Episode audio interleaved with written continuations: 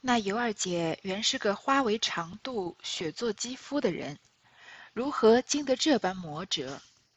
不过受了一个月的暗器，便奄奄得了一病，四肢懒动，茶饭不进，渐次黄瘦下去。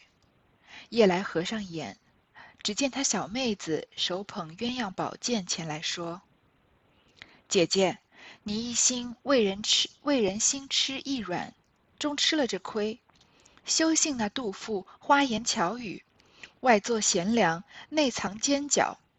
他发恨，定要弄你一死方罢。若妹子在世，断不肯令你进来。既进来时，亦不容他这样。此意系礼数应然。你我生前迎奔不才，使人家丧伦败行，故有此报。你依我将此剑斩了，那杜甫一同归至警幻案下，听其发落；不然，你则白白的丧命，且无人怜惜。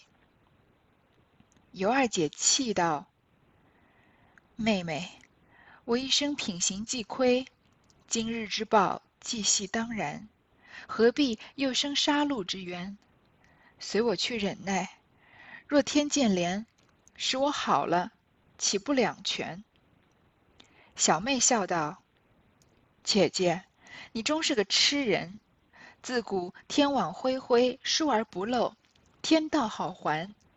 你虽悔过自新，然已将人父子兄弟置于忧惧之乱，天怎容你安生？”尤二姐气道：“既不得安生，亦是理之当然。”奴亦无怨。小妹听了，长叹而去。这个尤二姐啊，是个花为长度、雪作肌肤的人。雪作肌肤就是这个女孩子长得很美，但是花为长度，就是是个弱女子，没有什么城府。我们前面已经说了，就是尤二姐是个很弱的人，所以王熙凤对付尤二姐，基本上就像大学生这个打幼儿园小朋友一样，过于就是对手过于弱了。他怎么能经得起这般磨折？前面才说过，这个秋桐也言语上羞辱他，下人呢也对他不好，贾母也开始慢慢不喜欢他了，所以墙倒众人推，他就慢慢的一直受气，受不了这个一个月的晦气，就奄奄得了一病，生了病，四肢懒得动，茶饭不进，渐次黄瘦下去。他本来生活的是很好的，但是慢慢的就是人就消瘦下去了。他有一天晚上合上眼啊，见他小妹子，就是已经去世的尤三姐，手捧着鸳鸯宝剑，就是从柳香莲那里拿过来的鸳鸯剑，来跟他说啊，说姐姐，你这一生啊，心痴意软，也就是也是说你这个人痴心，然后又没有什么主意，又软弱，终究吃了这亏。不要信那个杜甫花言巧语，就是说王熙凤，你不要相信王熙凤，她外做贤良，内藏奸狡，就是她好，就是表面上装的好像很贤良，其实她内心是个很狡猾的人。她发狠，一定要弄死你方罢。如果妹子在世啊，绝对不可能让你进大观园的，即使让你进了大，呃，不可能让你进贾府的，即使你进了贾府，也不可能任由王熙凤这样子欺负你。此戏。一袭礼数应然，现在也是造化弄人。因为尤三姐是一个个性比较强的人，她不太容易被欺负的。即使是像贾珍、贾蓉这样子的男主人欺负她，她都能就是反反击。而且她的这个思想比较先进一些，她不认为自己过去的呃这个生活作风对现在有什么。他不不认为因为过自己过去的生活作风，所以在现在要承受任何的委屈，这点跟尤二姐是相反的。所以尤三姐是不是那么好欺负的人？但是尤二姐是，所以呃，曹雪芹在特应该是安排了尤三姐先死，这样子尤二姐就失去了保护她的那个人，而且尤老娘又莫名其妙的被曹雪芹弄死写死了，所以尤二姐孤身一人，本来就是很难再生存下去的。即使，即使如如果这个尤三姐和尤老娘去世，尤二姐一个人，即使不遇到贾琏，她也不会有什么好下场的，因为她就是一个呃空有一身美貌，然后非常软弱的人，应该就是会随波逐流，最后落得一个呃那年年老色衰这样的下场有可能。所以尤三姐在梦里啊来劝他，然后说啊，你我生前淫奔不才，使人家丧伦败行，故有此报。我们现在。得了报应，我死了，然后你呢也离死不远了。也就是因为我们之前以前的人生啊，就是过于淫乱，然后没有什么出息，让人家丧伦败行。就是不管是我们还是跟我们就是，嗯，这个胡搞的人，他们都是让他们败了德行。不然这样子，你拿我给你的这个鸳鸯剑啊，用剑斩了那个杜甫。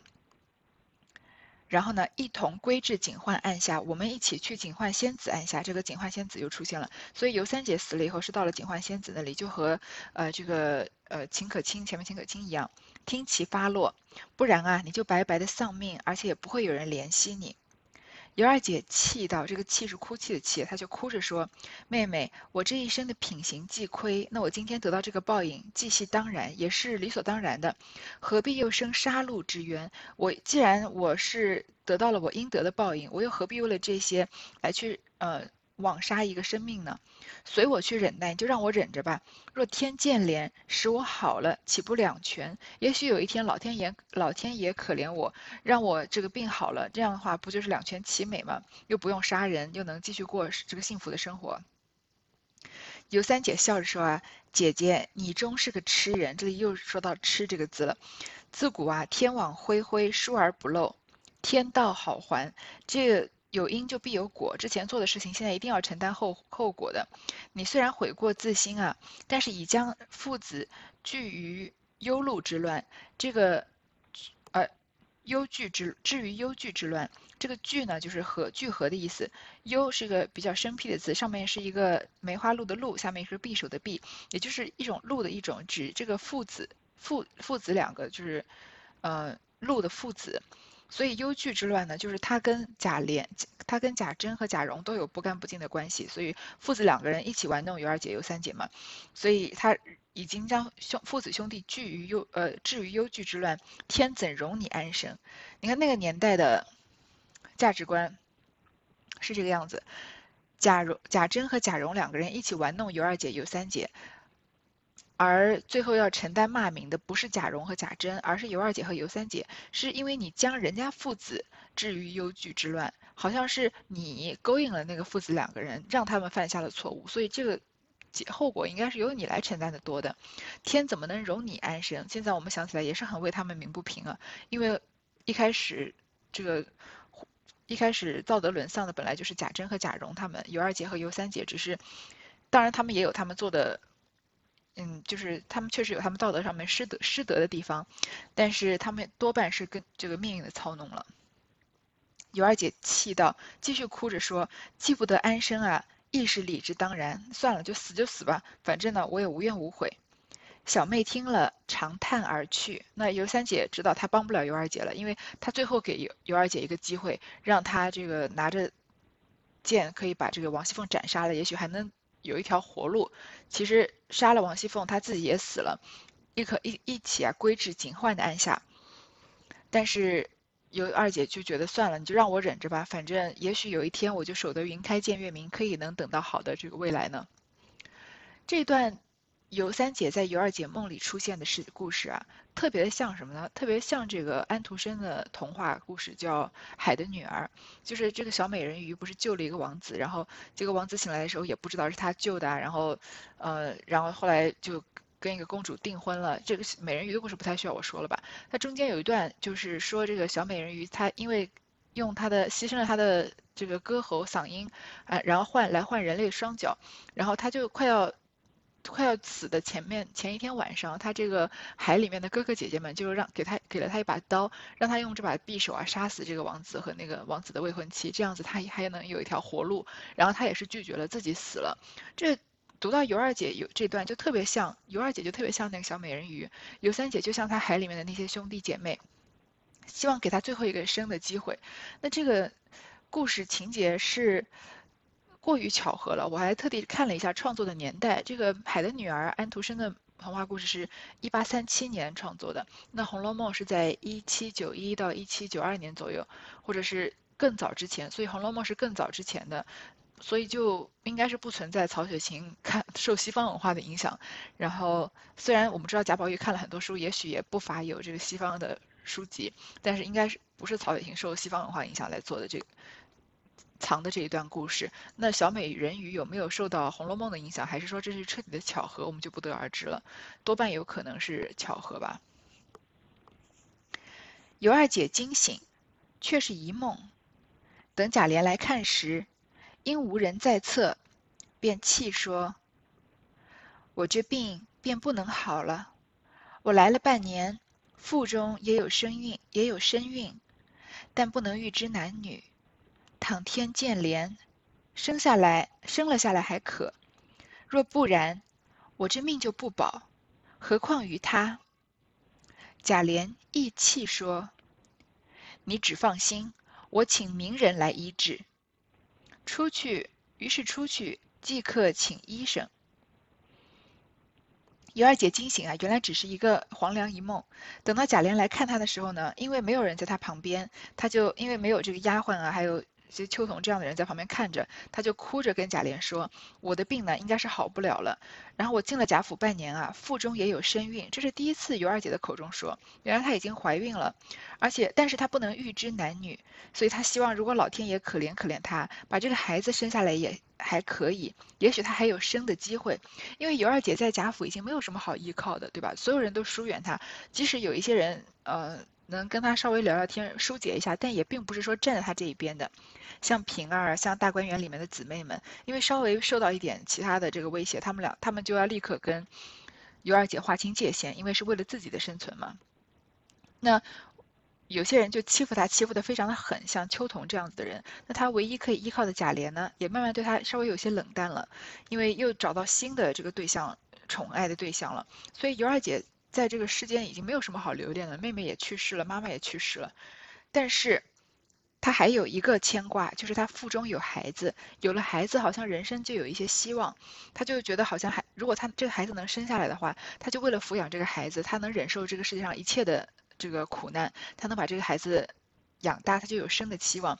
有一句老话，虽然我不太认同，但是有是有这样一句老话，叫做“女子则弱，呃，女子本弱，为母则刚”。本来女孩子是很弱的，很。弱小的，很软弱的，但是他们做了母亲之后呢，就变得很刚强，就很坚强。当然，这句话我并不是很认同，因为，因为我不认为女子本弱了。但是，做了母亲的女人确实会有她强悍的一面，因为她有她有她需要保护的东西。尤二姐是这样，所以她希望呢孩子能生下来。如果生不下来啊，我这命就不保。她也知道，如果这个孩子死了的话，她就没有什么活下去的理由了。何况于她，何况这个孩子呢？贾琏就哭着说啊，你放心，我会请名人来医治你，然后就出去啊，请医生。贾琏对尤二姐还是有感情的，但是他这个人本质上是个喜新厌旧的人。当然，我们后面看的看这个尤二姐走去世以后，贾琏是有过一些伤、一些悲伤，有一些真情流露的。可是贾琏这个男人的真情实在不怎么值钱。谁知王太医一谋干了军前效力。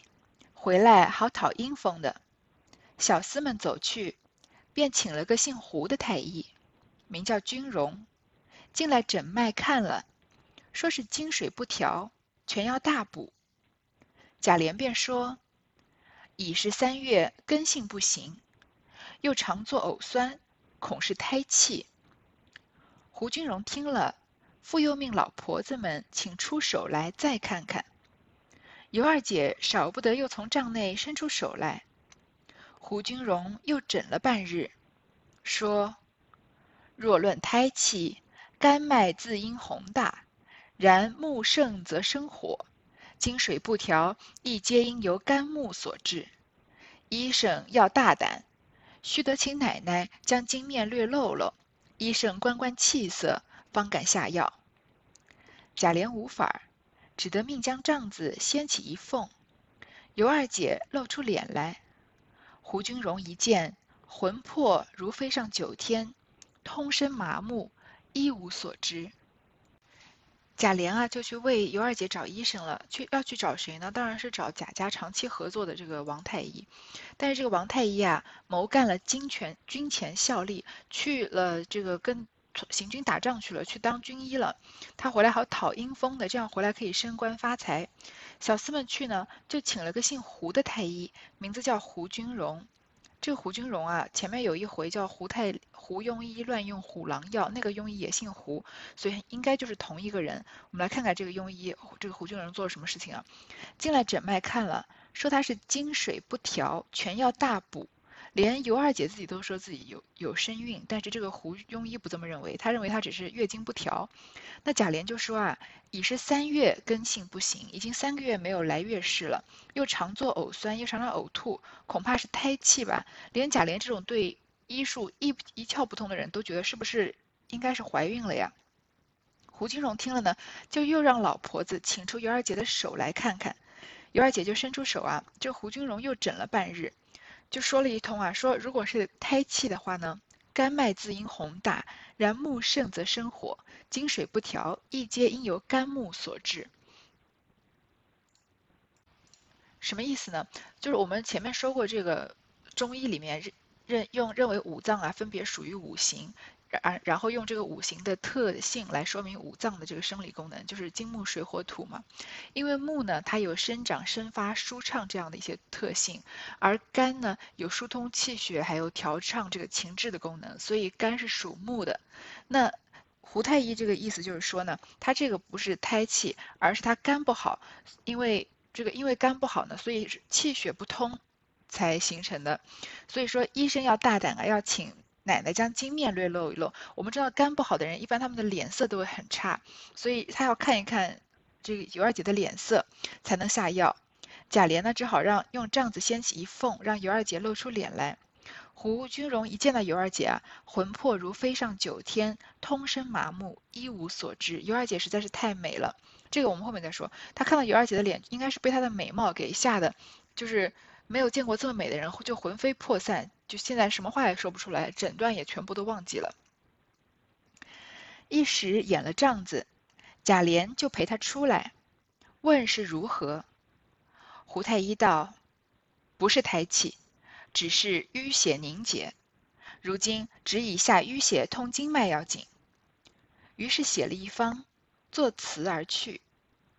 贾琏命人送了药礼，抓了药来调服下去。至半夜。尤二姐腹痛不止，谁知竟将一个已成型的男胎打了下来，于是血行不止，二姐就昏迷过去。贾琏闻之，大骂胡君荣，一面再遣人去请医调治，一面命人去打告胡君胡君荣。胡君荣听了，早已卷包逃走。演了这样子呢，贾琏就陪这个胡君荣出来，问他尤二姐到底是怎么样。胡太医啊，就比较笃定的说啊，肯定不是胎气，是淤血凝结。她这个月经不来啊，因为是她气血凝结的原因。现在要下淤血通经脉要紧，关键就是让把她这个血下下来，让她这个月经能正常的来。就写了一个方子，作辞而去。贾琏啊，就命人给了胡君一钱，又抓了药，让尤二姐喝喝下去。谁知道半夜啊，尤二姐肚子很痛，腹痛不止，居然将一个已成型的男胎打了下来。她居然自己流产啊！这个男胎已经有，因为有好几个月了，所以已经有一点成型了，把这个男胎打了下来。我们知道这个男胎不仅是贾家期盼已久的贾琏的后代，而且是尤二姐生命的最后一根稻草，居然就被这个胡庸医深深的不会诊断这个病情，把他深深的打下来了。于是血行不止，而且一直不停的流血，二姐就昏迷过去。贾琏知道以后啊，就大骂胡胡君荣，再找人呢去去请医生调治。一方面要找人去打告胡君荣，要教训他。但是胡君荣听了，早已卷包逃走，人早就跑得不知道哪里去了。这里太医便说：“本来气血生成亏弱，受胎以来，想是招了些气恼。”郁结于中，这位先生善用虎狼之计。如今大人元气十分伤其八九，一时难保救愈。兼丸二药并行，还要一些闲言闲事不闻，庶可望好。说毕而去。急得贾琏查是谁请了姓胡的来，一时查了出来，便打了半死。这个太医后来。另外看贾尤二姐的太医呢，说本来啊她的气血生成亏弱，她身子已经很弱了。自从她怀了胎以来呢，应该是着了些气恼，应该是心情不好，郁结于中，心里积压了很多东西。这个前面这个胡太医啊，善用虎狼之计，用猛药。如今大人元气啊十分，已经伤其八九，尤二姐已经元气大伤了，一时难保救愈。但是呢，他的命是能保住的。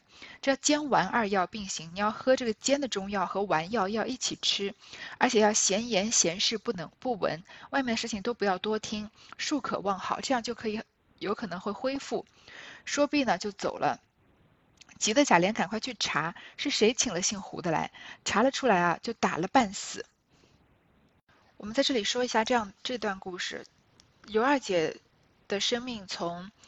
嗯，萎靡走到街巷接近死亡啊，只用了这三四段的话，看上去非常就是迅雷不及掩耳之势，很快之间就发生了。我们从知道她怀孕到知道她这个成型的男胎被打下来，也就只隔了两段的这个文字而已。那到底发生了一些什么事情呢？这个说我们先说一说这个胡太医啊，前面。贾家固定合作的这个太医呢，叫做是王太医。在《红楼梦》的四十二回里面，贾母啊，因为这个在大观园的宴席里面着了凉，就请这个太医来诊治。那个时候说过，这个太医叫王继仁，然后贾母就跟他聊一聊，才知道他是王君孝的后辈。那个时候贾母说，当时的太医院有个正堂王君孝是看的好脉息，王太医就说啊，那是晚生的叔祖。所以这个王太医呢，是出自太医世家，也是常常走动贾府的人。然后在宝玉，因为这个林黛玉、紫娟试探林贾宝玉，然后说林妹妹要走的时候，宝玉不是犯了傻病嘛，然后就是看到这个。摆设的船都说不行，妹妹要走啊什么的。那个时候也是请的是王太医，当时贾母还跟他开玩笑，说如果做得好，呃，如果你把贾宝玉治好了，我就准备谢礼；如果耽误了呢，我就去拆了太太医院的大堂。然后那个时候王太医还说不敢不敢，然后大家还惹得大家笑起来，对吗？所以这里看出来王太医跟贾府是关系很密切的，要不然也不会这么亲近的开玩笑。但是到第五十一回的时候，这个晴雯生病，晴雯不是要趁麝月出去玩的时候要偷偷吓她一跳嘛？结果自己着了凉了。然后呢，因为他们不敢去通过贾府的主人来请医生，所以偷偷从外面请了一个姓胡的新大夫。那回五十一回的回目就是这个胡庸医胡胡庸医滥用虎狼药了。然后这个医生给晴雯先看了晴雯，连是男是女都不知道。然后呢？开的这个药啊，因为宝玉稍微懂一些医理，所以说看到这些东西都说他拿着女儿像我们一样的治如何使得，然后这个用的这些什么枳实啊、麻黄啊都是过于这个烈的药，所以宝玉把它改了，然后晴雯在这里就好了。那个时候，就是我们就可以看得出来胡太医这个人医术有多烂。如果晴雯按照他的方子抓药呢，一命呜呼也不一定。但是。在说那一回的时候，我也说过，说一个太医连基本的伤寒都治不好，连贾宝玉这种稍微懂一点医理的人都能纠正他，感觉是一种很不可思议的事情。所以也有一种说法，就有人有人认为是有人是要害晴雯，所以有不可告人的目的，所以才用了这个虎狼药。这是一种说法，就是不管你接受不接受，它是一种存在的说法而已。那这回呢，就更奇怪了。这个尤二姐卧病在床，而且有了身孕，大家都知道是要去请王太医的，但是因为王太医呢去军前效力了，所以只好就请这个请了这个胡君荣，这个胡庸医，他呢说一进来一诊脉啊，说是经水不调，要大补。你想想看，他是太医院的太医，太医一个非常重要的职责是什么？那当然就是给皇帝后宫的这些娘娘们诊脉。如果一个太医连基本的喜脉都诊不出来，那他怎么可能能当一个太医呢？他怎么可能一直从五十一回就在太医院混，一直混到至少我们现在六十六十几回了，六十九回了，还还没有就能做出大纰漏来，而且。居然还是要贾琏来提醒他说会不会是喜脉啊？然后他诊了一下，还说不是喜脉，说是这个淤血的原因。而且皇帝身边的女人哪一个不比这个民间的女子美？所以他应该是见惯了美女的。居然看了尤二姐一眼啊，就全身麻木，魂魄如飞上九天。是一个如果胡太胡太医是个胡是个庸医，而且是一个彻头彻尾的草包，那这个人的存在实在是有一些太不合理了。同样，在这回也是和像晴雯那样那回一样，是有这样的两种说法。第一种就是一个比较表面的说法，就是胡庸胡太医他这个人就是个庸医，因为在五十一回已经说了是，已经曹雪芹用回目的已经说他是胡庸医，乱用虎狼药。这里他这这一通操作啊，让人觉得是莫名其妙，就是。检这个检测不出来怀孕，贾琏提醒她怀孕，还说不是怀孕，然后看到尤二姐一眼，就整个人都魂飞魄散了，然后居然就深深的把人家怀的一个孩子给流出来了，他就是一个彻头彻尾的庸医，怎么混进太医院的我们也不知道。然后有些人就是仔细的看其中一段最后这句话，说胡金荣听了早已卷包逃走，他听说要找他来算账，赶快卷包逃走了，他就担心他。担心可能会有什么事情发生，所以呢，他听到尤二姐的男胎被流掉了以后呢，他就赶快逃跑了。那就是因为他的能力不行的原因。这种说法也是合理的，就是不需要去多深想，因为前面有他诊断晴雯有伏笔，然后这里又一次说到他的医术有多么烂，所以这个社会上并不是说没有这种人，比如说在很优秀的公司或者嗯。很很高级的职位，有些人确实是有可能是草包，但是，但是如果他到了一个一般来说，你到了一定的职位或者到了有了一定的背景呢，可能也许你在专业技术上不行，但是你在其他方面绝对应该是有呃。过人的关系，或者是可能背景比较强硬，总之总是有一些什么理由让你存在在那个职位上面。而这个胡庸医呢，他有什么理由我们不知道，所以我们不能在这里怀疑，这就是觉得这是不合理的，对吧？这是其中一种说法，就是胡君荣他就是个彻头彻尾的庸医。另外一种说法呢，就和前面的有点阴谋论，就和前面晴雯是一样的。这里就有有人认为啊，是有人是有心要害尤二姐的，所以胡太医这个地方这个。蠢的不像话，故意开错了药啊，然后把这个成型的男胎打下来。那是谁要害尤二姐呢？就最多的猜测就是说王熙凤了。就有人认为是王熙凤在背后贿赂了胡太医，然后让他把这个尤二姐的孩子给弄死。所以胡太医就卷，然后事后呢就卷包逃走了。这也是一种有可能的事情，但是因为曹雪芹在和《红楼梦》的很多地方一样，没有明确的写，所以我们也只能靠个人的猜测了。好，这里尤二姐一个成型的男胎就被打下来，然后她基本上生命中最后一线的希望也就没有了。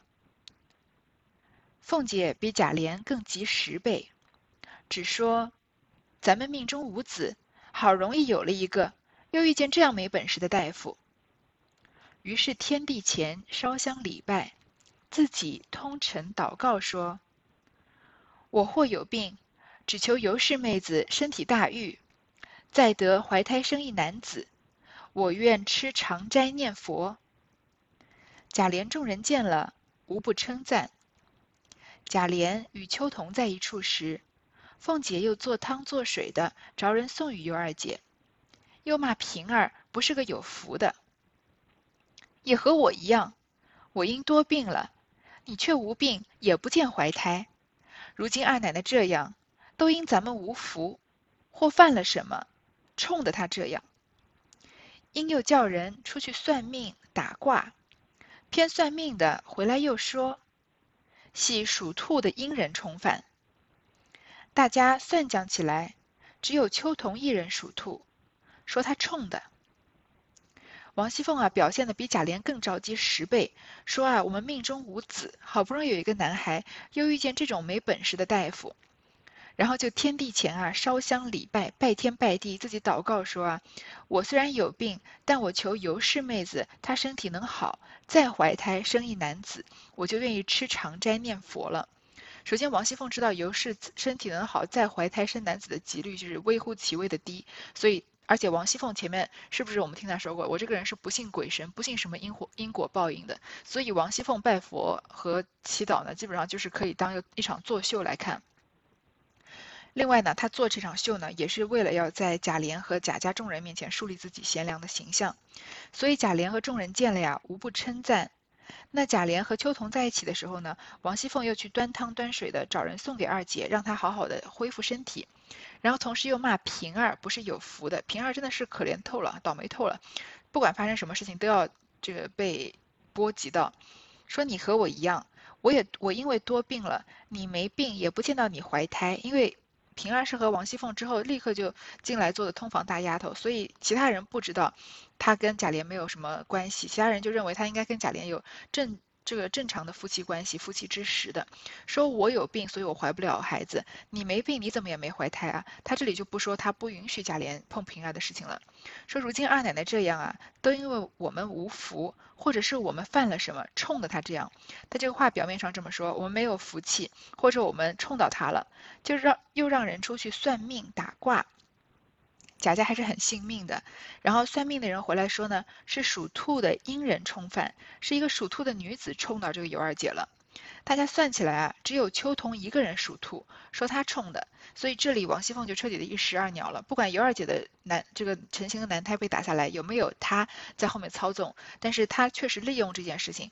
也搬这个，他本来是要利用秋桐把尤二姐给弄倒，这个他的目的目的达到了。这里呢又找了一个算命的，算命说是秋桐冲到他了，所以又可以在舆论上面又可以占据制高点，可以把秋桐打到一个比较低的位置。好，这一段就先读到这儿。